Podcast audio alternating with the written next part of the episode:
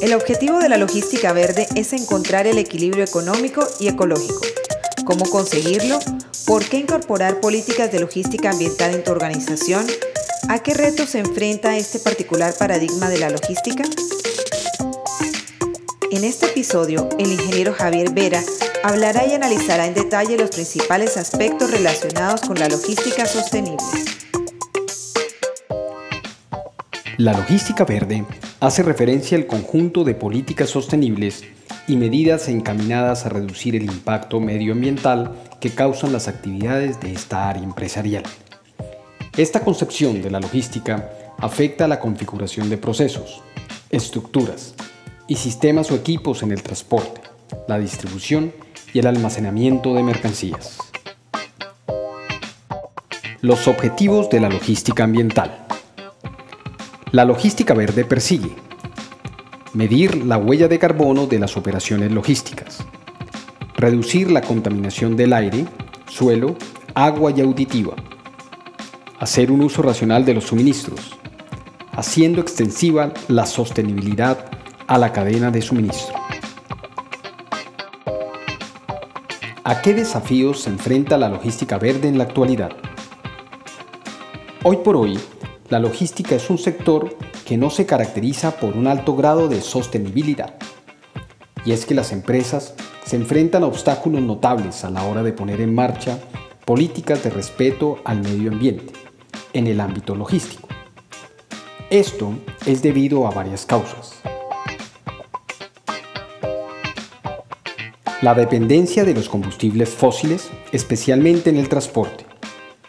El impacto de las entregas de última milla en el tráfico urbano.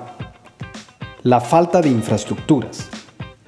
La necesidad de inversiones por parte de las compañías. La invisibilidad de la logística de cara a los consumidores. Pero ¿cómo aplicar planteamientos de logística ambiental? Estrategias. Incluir el criterio ambiental en las políticas de aprovisionamiento, como son las características de los productos, los procesos de fabricación y localización del proveedor. Optimizar la gestión de las flotas de transporte vehículos industriales eficientes, adquirir vehículos menos contaminantes, gas y eléctricos, y sistemas de planificación de rutas de entrega y consolidación de carga.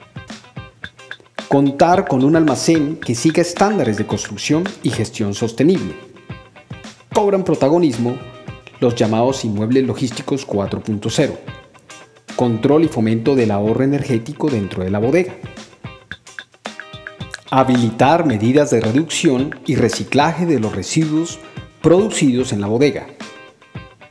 Establecer un proceso de clasificación de los residuos según los materiales a reciclar. Reducir todo lo posible el uso de papel en el almacén gracias a la implementación de soluciones informáticas, como un software de gestión de almacenes, WMS. Y controlar la gestión de residuos especiales para que sigan los procedimientos adecuados para su reciclaje. Mejorar los procesos de gestión de stock y de logística inversa. Reducir los desplazamientos dentro de la bodega. Prevenir daños en el stock. En caso de contar con mercancías perecederas, llevar un manejo preciso del criterio FIFO para controlar las caducidades y evitar que las mercancías se echen a perder establecer procesos de control de calidad para los productos devueltos que busquen aprovechar al máximo la gestión de la logística inversa. Finalmente, los beneficios que genera la logística verde en una organización son mejora de la imagen social corporativa de la empresa y del valor de marca, ahorro de recursos, ahorro de dinero, y la conclusión de todo, la protección del medio ambiente y la calidad de vida de todos nosotros.